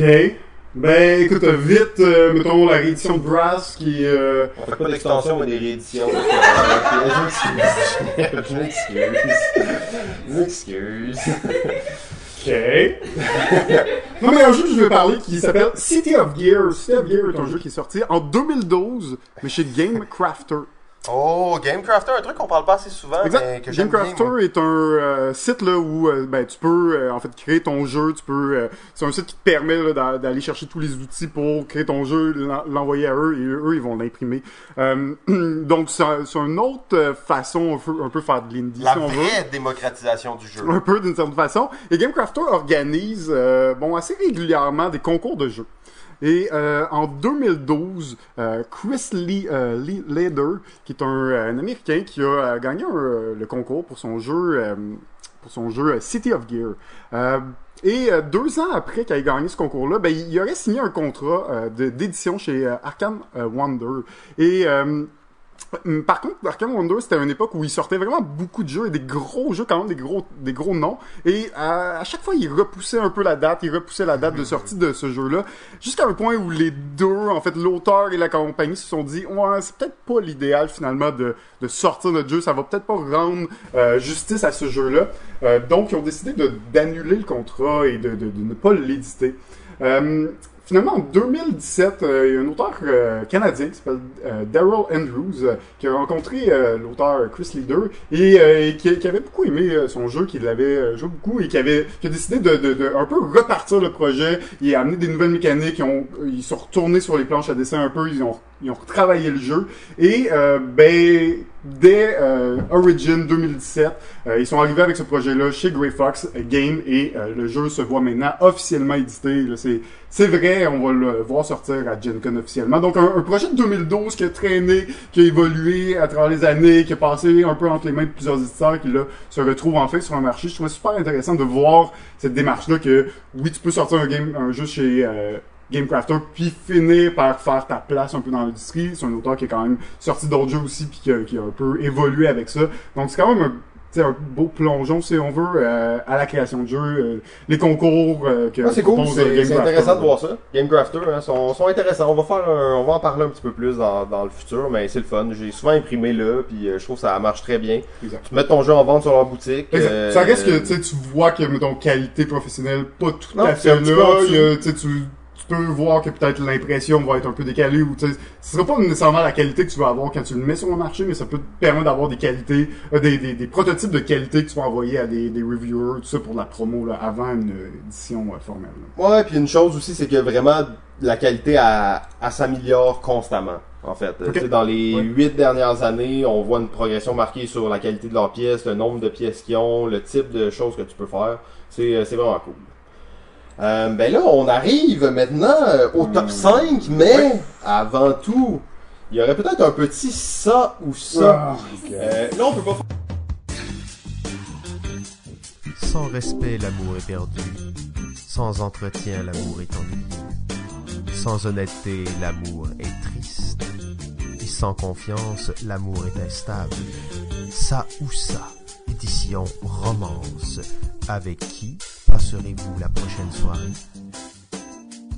Euh, là, on peut pas faire l'édition romance, par exemple. Ouais, que non, c'est touché. Maintenant, là. maintenant t'es en couple et tout ça, donc euh, là, c'est plus... euh, on cherche plus euh, l'homme sœur, là, on cherche plus l'homme sœur, on cherche autre chose. On va chercher à te mettre dans des situations délicates, mais j'ai aussi un commentaire qu'on m'a dit que c'était un peu vulgaire, des fois.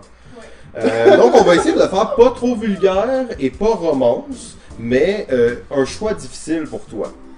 Euh, donc j'ai pensé à t'aimerais mieux jouer dans une journée comme aujourd'hui, donc où il fait 30 degrés, extrêmement chaud, euh, à l'extérieur dans un parc sous un petit parasol, mais ils vendent pas, hein, donc il n'y a pas de souci pour le jeu, mais tu sais, un tout petit parasol avec 5 enfants euh, et leur faire jouer Terraforming Mars. donc euh, ça c'est la- le premier choix. Donc euh, non non mais tu sais il y a pas Cinq enfants dans un parc, donc déjà jouer à un jeu de société dans un parc, c'est une mauvaise idée. là. Ouais, ben, c'est c'est une très mauvaise idée, absolument, mais t'as pas le choix, en fait. T'es animateur de 15 jours, puis là, c'est ça Le, l'activité. comme le seul jeu que j'ai, c'est évidemment Terraforming Mars. Absolument, Puis genre absolument. 12 ans et plus, là. Ouais, 12 ans et plus, des enfants d'à peu près 11 ans. Ils peuvent le comprendre, ils peuvent le comprendre, ok? Donc ça c'est la première étape, Euh, premier choix. En fait, deuxième choix c'est euh, dans un club, tu sais les clubs où les gens euh, vont danser et chanter. Ça existe encore? Les clubs, ben il y en existe un ou deux encore, là, on peut dire, là, dans un club, tu sais, un- en tout cas, tu vois le genre de place. Peut-être ça arrive sud ou ça arrive nord. Mais bon. euh, donc, un- genre. Hein? Lovers, le lover, non, non, pas le lovers. Non, un, le un- scratch, un- oui, non, bar, un club où il y a un peu plus de musique forte, tu sais, où la bass fait boum, boum, ça va dans tes oreilles. Le fuzzy, le fuzzy, ça c'est beau. Ah, ça existe plus, mais dans son hype. Le fuzzy dans son hype, sur le bar, en fait, jouer à Twilight Imperium, euh, pas Twilight Imperium, euh, Twilight Struggle, avec le barman, euh, qui connaît les règles. Mais tu sais, il fait quand même sa job, là. C'est le fuzzy, c'est prime time, samedi soir, les gens commandent des drinks tout le long, il y a de l'alcool qui se renverse sur le board. pis tout. Est-ce que euh, là, euh, Terraforming Mars, je joue avec eux, là? Euh, ben, sont 5. Ouais, fait que je peux pas en jouer. Tu peux checker. Mais en fait, faut que tu t'assures que ça se joue. Fait qu'en fait, tu joues comme 5 parties en même temps contre toi-même, mais à travers un enfant. Parce que j'ai choisi les mots pour tout le Mais monde. des autres, Ouais. parce que tu sais, tu veux que ça roule. là. T'es quand même, tu devrais juste cette carte-là. Puis là, il dit, non, je veux jouer elle. Puis là, il la joue, là, il peut pas. Puis là, tu sais, c'est comme ça tire. Puis là, il y en a qui ont chaud, il y en a qui veulent aller aux toilettes, il y en a qui sont rendus dans le parc. Faut que t'es comptes tout le temps. Aussi, les enfants, c'est 1, 2, 3, 4, 5. Ok, 1, 2, 3, 4, 5. Faut que t'es comptes à peu Non, mais ça, il y a le truc, là. Tu dis go pis compte. Ouais, c'est ça. Sauf qu'il faut qu'ils soient rodés. là. Ouais, ouais, ben. Sont-ils ouais. dressés, ces enfants-là? Ben là, tu sais, si, si j'ai fait jouer à Terraforming Mars, il faut minimalement dresser, là. Minimalement. Euh, puis le barman, il, il sait jouer. Il, est Il bon, sait jouer, il sauf que, un peu, tu sais, euh, il, il est un peu lent. C'est un peu lent, en plus de faire sa job. Ouais, mais tu sais, il, il fait des moves bizarres des fois, mais tu sais, emmené, il est comme il stand puis il joue une carte, puis là, des fois, c'est pas si bon, c'est pas si bon Que- que ça. tu sais. Mais je pense que je pense que j'ai aller pour ça. Ah ouais, dans le club? Ouais, ouais, dans le club. Il y a du monde que qui se frotte sur toi parce que le dance floor il est vraiment plein pis ça va jusqu'au Pas bord. Tout le des monde, choses après que tout le monde, il y a du monde qui se frotte. Tout, là. Tu peux pas changer, tu peux pas je changer juste, de. je veux juste te mettre un peu dedans, là. Tu voir un peu jusqu'où on peut pousser ça, là, tu sais. Non, mais. Toi, struggle, s'il s'en crisse un peu, on finit ça, on close ça en une heure et demie. Oh non, c'est- Je, je l'éclate, c'est réglé, je me sûr, chez nous, c'est c'est sûr que ça dure au moins 4 heures. Tu peux pas rajouter des contraintes avec Non, mais une game de Twice Struggle, ça va durer le même nombre de temps qu'habituellement, peut-être un peu plus. Mais non, mais ça peut prendre une heure et demie, là. Ok, ok, c'est bon. Ben non, non, t'as fait ton choix. Ouais, parfait. du moins, c'est ce que je me dis. Donc, il- Après ça, si non, ça mais va une heure et demie ou Je quatre heures. je- l'attrait de te faire frotter, tu sais, dans le dos pis tout, par du monde qui danse. C'est un plus, effectivement. J'aurais pas dû rajouter ça. Euh, donc c'était ça, ça ou ça, euh, édition euh, jeu. Euh, Est-ce que c'est de retour? Peut-être. Seul le temps nous le dira. Top 5, fais ça en beauté. On va rapper ça en 1h45 peut-être. Euh, ouais, ouais, à peu près, à peu près, 1h45. Euh, donc, top, top, top 5 des jeux qu'on attend à Gen Con. Top, top, top, top, top 5, 5, 5, 5. Alors, mon euh, numéro 5 est euh, le jeu qui euh, s'intitule Detective a Modern Crime Board Game. Ouh! Je l'ai choisi euh, principalement ben, parce que ben, c'est le nouveau jeu euh, co-créé par Ignacy Chevichek! euh, de la compagnie Portal Game, un jeu d'enquête coopératif euh, où l'on devra utiliser de la technologie moderne, euh, l'utilisation d'une base de données et la base de données online Antaras euh, database, je sais pas trop c'est quoi, mais C'est un euh, truc en ligne, si j'ai bien c'est un compris. truc en ligne, genre, exactement. Tu vas interagir avec un genre de week, ben de, de, de, de, de portail, dans le fond, de... de... Mais de base de données, de base où de tu vas données, pouvoir ouais. faire des recherches sur les crimes. Donc, tu sais, la prémisse du jeu, c'est de de- Mm. d'intégrer les technologies modernes, mais d'intégrer peut-être même... j'ai- J'avais comme l'impression de devoir aller sur des sites web, tout ça, de sortir un peu du, du cadre du jeu, puis d'utiliser euh, les outils là, qu'on qu'on connaît. On Donc, sait, les Polonais sont tellement ben, c'est ça, innovants. Ben c'est ça. Ignacy Trevicek, on, on le connaît pour quand même là, repousser un peu les limites puis avoir des jeux assez assez particuliers. Donc euh, je pense que c'est Ouais, j'ai bien hâte à ça. juste pour ça, juste pour comme ce que ça promet pour euh, voir l'innovation qui qui est euh, dans ce jeu-là, ben c'est mon numéro 5. Mon numéro 5, euh, il s'agit du jeu My Little Sight. Ben non, ben non, ben non. C'est sûr que non. Je vous garantis, la page est ouverte, tu le vois. T'as-tu vendu ton jeu J'ai pas encore vendu Sight d'ailleurs. euh, S'il y a des gens qui sont toujours intéressés à acheter Sight, c'est une belle prise. Hein? Il est presque neuf. euh, on vend ça à un prix très respectable. euh, Arrivez-moi avec un prix que vous trouvez en boutique, puis on va déduire euh, 25%. Il a été joué deux fois seulement. Et on va, euh, on a tout signé à l'intérieur aussi. Donc ça fait peut-être augmenter la valeur du jeu. De 25%. Ah non, c'est pas vrai, on n'a pas signé à l'intérieur. Euh, ben oui, My Little Sight, Hey, en fait, j'étais tellement excité de voir ça. J'étais comme, oh oui, ça, ça va être beau. En plus, le jeu, il est magnifique. Les figurines, c'est genre des petits toutous. Ça a l'air vraiment beau. Des petits lapins, des petits tigres. euh, C'est vraiment cute, puis tout ça. Euh, j'ai vraiment hâte de jouer, j'ai vraiment hâte de l'essayer. Euh, tu sais, je pense que ma haine pour Sight a été un peu amplifiée là, aux yeux des gens. Euh, c'est pas un jeu que je déteste à 100%, mais My Little Sight, s'ils prennent l'idée de Sight, ils le mettent en une heure et ils, font juste un peu simplifier la chose. Wow! S'ils vont chercher la même ergonomie, s'ils vont chercher la, la même façon de bâtir ton empire euh, numéro 1, en fait, j'adore ce côté-là de Sight. Mais euh, c'est en tout cas, j'ai bien hâte de voir qu'est-ce qu'ils vont faire avec ça. Donc oui, effectivement, c'était pas un mensonge. Mon numéro 5, c'est My Little Sight. Très hâte de voir ça. Numéro 4, 4, 4, 4. Ah, mon numéro 4 a presque été spoilé tantôt. C'est pas des extensions, c'est la suite de la série Exit. Donc, c'est euh, deux euh, nouvelles, euh, deux nouveaux jeux Exit qui ont été annoncés de Sunken Treasure et euh, Dead Man on the Orient Express. D'ailleurs, je pense que l'Orient Express ça va être le premier qui va être comme raté 2 sur 5 de difficulté. Parce que maintenant... Ah, un à- facile, facile, Ouais, un des facile. plus faciles que j'ai vu. Ben, il faut dire que le- la, la première série, il il avait pas commencé à les, les À les annoter noter, un ouais. peu. Deuxième série, on a euh, commencé à le voir, mais c'était 3 ou 4 la difficulté. Donc, c'est le premier, bon, officiellement annoncé comme une difficulté 2, peut-être plus facile pour débuter euh, cette aventure. Euh, c'est, c'est, euh, parce que ça reste des jeux quand même pas si faciles que ça à réussir, mais euh, c'est toujours excité de voir les nouvelles, euh, les nouvelles sorties. sortez vos ciseaux, vos crayons, on va brûler des jeux. Du scotch tape. Du scotch tape, c'est toujours pratique.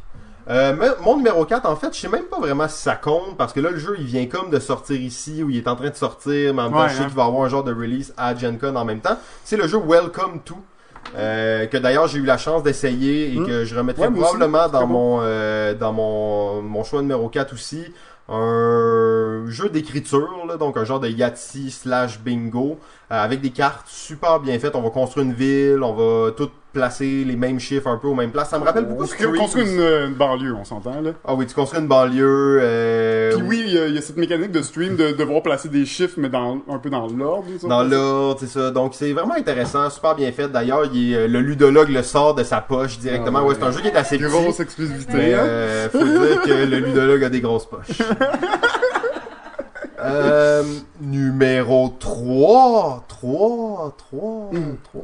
Alors, mon numéro 3 euh, tombe bien, c'est le troisième dans la série des Forbidden euh, de l'auteur euh, réputé Oh. Matt Leacock et c'est son nouveau Forbidden Sky euh, qui est, euh, bon, ben, euh, Matt Leacock connu euh, principalement pour Pandémie, mais il a sorti Forbidden Island, Forbidden Desert et maintenant le troisième de la série, Forbidden Sky.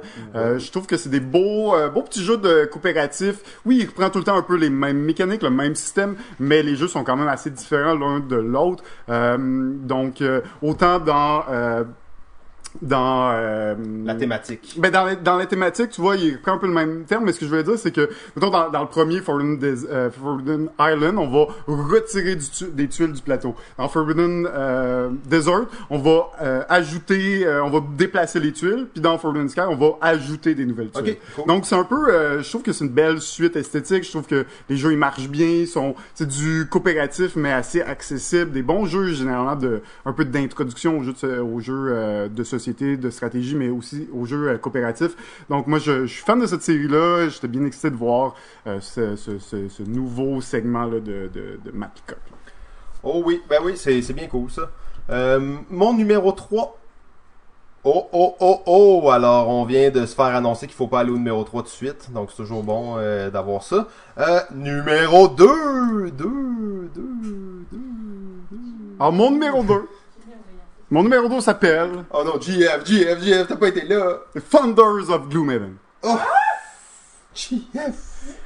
Alors, sa, sa, sa haine, sa haine de Gloomhaven a vraiment été amplifiée euh, aux yeux du public. euh, Ouais, je pense que oui aussi, exactement. Un peu, on est un peu la même problématique, mais euh, Founders of Gloomhaven donc s'inspire de la thématique, mais se, se situerait quelques années avant le jeu, donc Gloomhaven. Et euh, on parle pas d'un chaos de jeu de combat inutile, on parle d'un jeu de construction de ville, tabarnouche.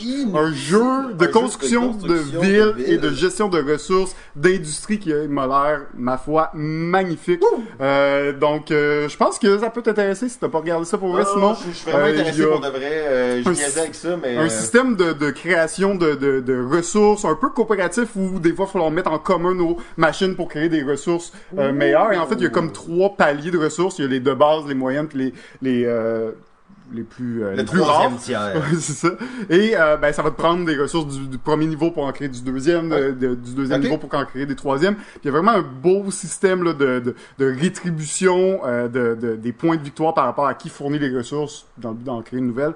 Donc je trouve que ça a l'air vraiment magnifique. Ça a l'air de avoir aucun rapport avec Gloomhaven. C'est juste, on utilise le, La franchise. on utilise la franchise parce qu'il inutilement numéro un sur, Ga- euh, sur euh, Board Game Geek. Fait qu'on va profiter du buzz hein, quand même, mais quand même ça a l'air euh, hautement supérieur comme jeu. Thunders of Gloomhaven. Mais d'ailleurs, on a une partie là, de prévue là, bientôt. Là. Donc, oui, ben c'est un autre jeu qui, qui a été kickstarté, qui a commencé à être livré, je pense, mais qui sort officiellement à la Gen Con.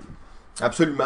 Euh, ben, en fait, euh, on est rendu à mon numéro 2. Mon numéro 2, il s'agit du jeu Before There Were Stars. Ouais. Euh, ouais, exact. J'ai réellement, en fait, aucune idée c'est quoi. Euh, j'ai regardé un peu, j'ai essayé de comprendre le plus possible.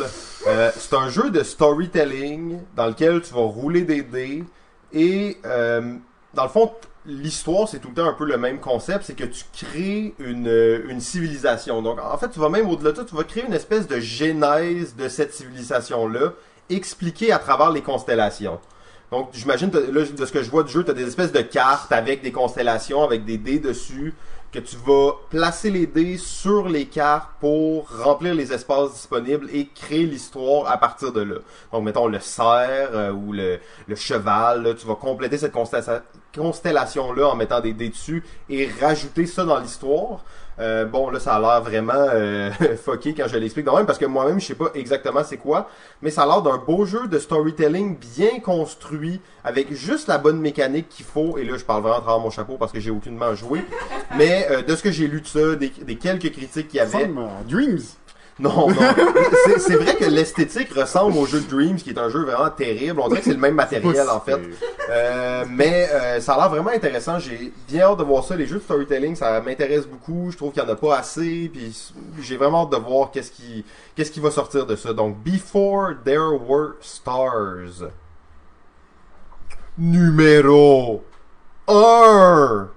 Alors, mon numéro 1 était le numéro 3 de Simon. Oui. Et c'est la suite. La suite de Century, et donc Century Eastern Wonders. Emerson Matsuuchi. Ouh. Plan B Games. Yes.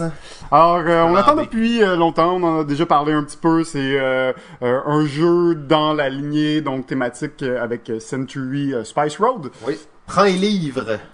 exact, et, et là on est dans un jeu avec, euh, avec un plateau, avec euh, du euh, pick-up and delivery, donc super intéressant. C'est aussi, tu sais, on, on attend, on attendait le deuxième, on attend aussi le troisième pour voir là, comment les, les jeux se mixent ensemble, là, parce que Ça, c'est unique. Ça, c'est unique. Qu'on hein. s'est fait dire, c'est que c'est une trilogie. C'est une trilogie que tu vas pouvoir mixer ensemble et qui va donner des jeux quand même assez différents. Ouais, Donc, tu on vas pouvoir de- mixer tout ensemble. Fait que tu peux mixer les trois ensemble, tu peux mixer le 1 puis le 3 ensemble, le 2 puis le 1 ensemble, le 2 puis le 3 ensemble. Fait que Fait c'est... Oh! Quel défi de design. Le troisième n'est pas encore sorti. On va pouvoir d'ailleurs euh, essayer euh, les deux premiers ensemble, voir euh, quelle différence ça amène, le jouer aussi solo pour voir euh, à quel point la, la- les mécaniques et À le quel point jeu se tient là. Parce qu'on s'est fait dire que c'est pas juste ah on les mixe ensemble puis c'est plus. C'est une expérience différente. Fait que Je vois que t'es, t'es très large hein, sur euh, ta, ta notion d'extension. Hein.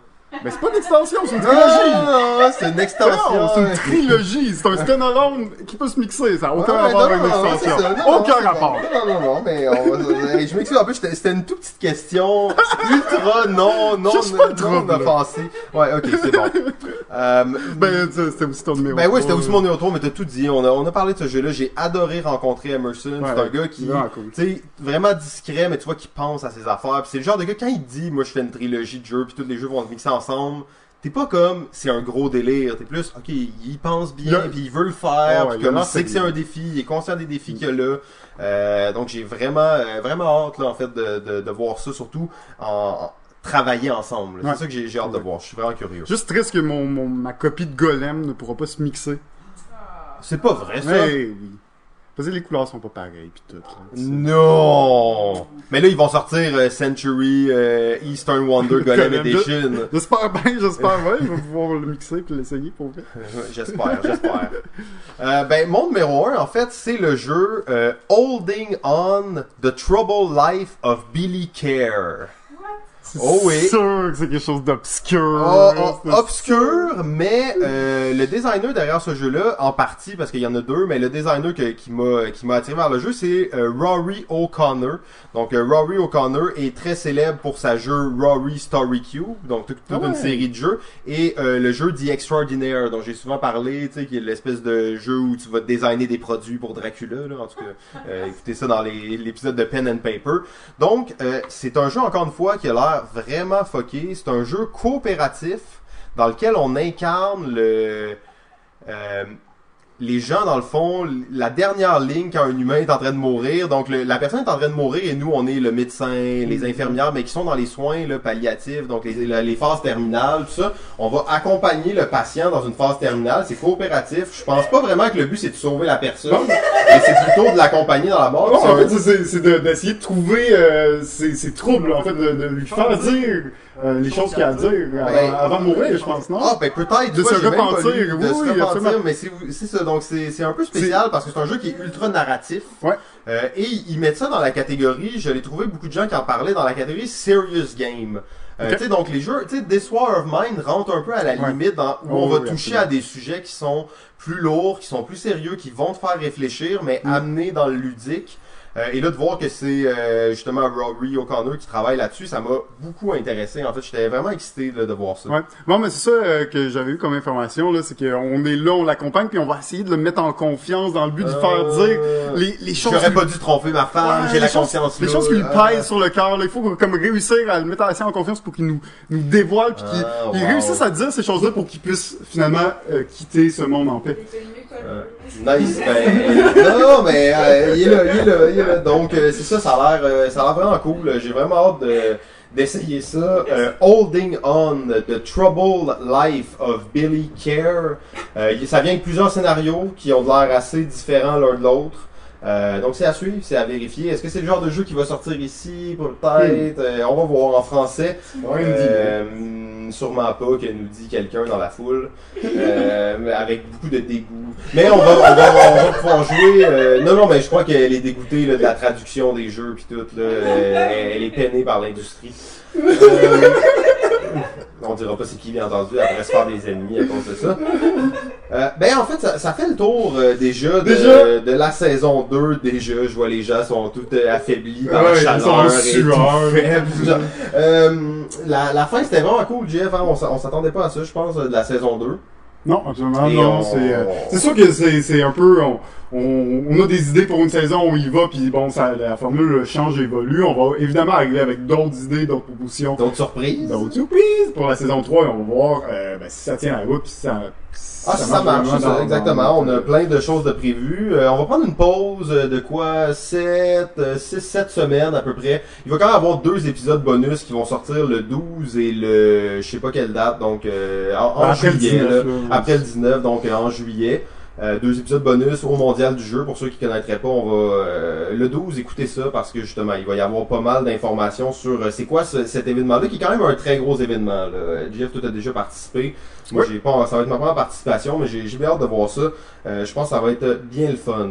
Absolument, absolument. Ben oui, les, on va rencontrer euh, Raph, justement, Raphaël de Etu Game. Le farfadet du jeu. ouais. Mm, Mais, mais Etu Game, ils sont les maîtres de jeu, donc ils vont animer. Oui, euh, absolument. quasiment tous les jours, ils vont, euh, Ils vont être là, mur à mur, et Etu Game. Alors, ça va être un honneur de les recevoir. Euh, Raphaël et un autre, un invité mystère de Etu Game. On Ah. sait pas c'est qui encore, mais ils vont être là. Et euh, ben, ça va être bien cool. Donc, on a, on a bien hâte à ça. Euh, sinon, euh, la foule, est-ce que vous avez des, des questions peut-être pour finir rapidement ou euh, non, pas de questions? Euh, J'ai une question de marde pour vous. Oui. Euh, vous devez, ça doit vous arriver, ça arrive pas mal à tout le monde qui travaille dans l'industrie du jeu. On te demande c'est quoi ton jeu préféré? Euh, je vais vous twister le truc à l'envers. C'est quoi votre pire jeu? Tu sais, le jeu là, que t'as souffert en jouant là. Pire jeu. Euh, mettons, dans la vie ou dans la dernière année? Comme tu le fais. Euh, c'est une bonne question. C'est question. difficile, Ça, c'est dur de Faut, trasher. il faut y penser longtemps, là. Mais je peux, que... je peux te proposer quelque chose avant, avant qu'on aille plus loin. Ouais. Une de mes pires expériences de jeu, euh, c'était avec toi, c'était pas à cause de toi, là, mais c'était avec toi. C'est quand on a joué à Grand Austria Ouais, Hotel. ouais. Tu sais, qui est un jeu qui est quand même supposé d'être bon. Nous, on a juste joué, moi j'ai juste joué une fois. C'est autant de, de que j'adore, d'ailleurs. Ouais, non, mais le jeu, il a l'air correct. Peut-être pas adapté pour le nombre de joueurs qu'on était. Je pense qu'on était le nombre maximal. Mais c'est vraiment dans mes. C'est quand il a posé la question, c'est la première chose qui m'est venue en tête. Une de mes pires expériences de jeu. Pas nécessairement mon pire jeu, mais une de mes pires expériences. Euh, Grand Austria Hotel. Je dis pas que c'est un jeu de marde, mais je dis que c'était vraiment une mauvaise expérience. Ouais, exact. Le, le tour de jeu était assez, assez pénible. Je te dis que, ben, je sais pas si c'est mon pire jeu ever, là, mais dans la dernière année, clairement, Rising Sun, c'était une de mes pires expériences. C'était terrible. Absolument terrible. Inacceptable. Ben, puis, on peut renchérir avec photosynthèse peut-être. qu'on a, qu'on a tous détesté. Non, Euh, trop pas. Ah ouais, C'était ok. bon. Ok, ah ouais, ça va être tough à défendre. ça. Euh, ben ouais, ben c'est bon. Ben, Jeff, j'aurais peut-être juste une petite dernière question pour toi dans la même lignée. Là, ça me faisait ça. Je voulais te la poser depuis le début de l'épisode, puis j'ai oublié à chaque fois, mais ça, ça m'a rappelé ça. Euh, c'est euh, c'est qui l'invité que t'as le moins aimé recevoir? Je pense pas que je vais répondre à ça. ok, ok, j'avais prévu que tu répondes, après tu me poses la question, puis moi je dis non, moi je peux pas répondre à ça. Tu sais, j'ai comme. euh, Je vais utiliser ta réponse. Ok, bon, ben, c'est parfait. Euh, donc, c'est la preuve qu'on a aimé tout le monde. hein, parce que Ben oui. les gens, tu sais, des fois, on niaise un peu. tu sais, euh, faut pas nous prendre trop au sérieux. On a adoré tout le monde qui est venu. Si on pouvait, on vous réinviterait tous. Euh, bien entendu, on peut pas réinviter tout le monde. ça serait un peu bizarre. On veut quand même aller chercher de nouvelles personnes. Et euh, on aimerait beaucoup aussi euh, inviter des, euh, des filles, des femmes. Euh, on sait qu'il y en a beaucoup dans le monde du jeu. On en a déjà plusieurs sur notre liste mais euh, elle tombe un peu court rapidement. Donc, si vous avez des suggestions, n'hésitez pas euh, à, nous, à nous envoyer ça parce que on en, on en a cherché, on en a plusieurs dans notre liste, on va en contacter plusieurs, il y en- mais euh, c'est toujours bon d'avoir d'autres suggestions, peut-être des gens auxquels on pense pas nécessairement. Euh, donc, ça serait vraiment cool pour ça parce que là, on n'était pas dans un très bon ratio, là. même si notre ratio est proche de représenter l'industrie, on aimerait quand même nous présenter euh, une facette un peu différente. Ouais, ouais, on a eu euh, qu'une seule invitée féminine sur 10, donc euh, c'est. euh, mais c'est bon, tu sais. Je dis pas que je dis pas que j'approuve ça ou rien. En fait, je voudrais justement aller contre un peu ces stéréotypes-là.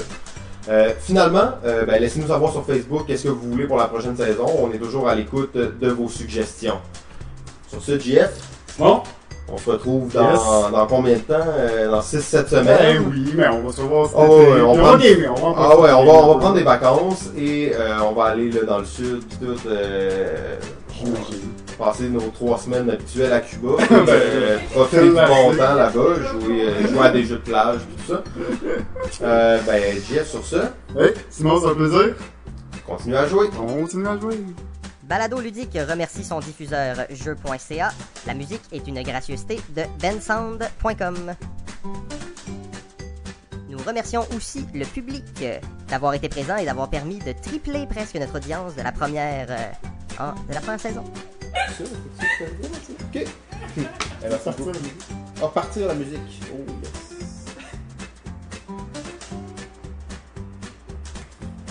On n'est pas, on pas prêt pour le live, hein, vous voyez.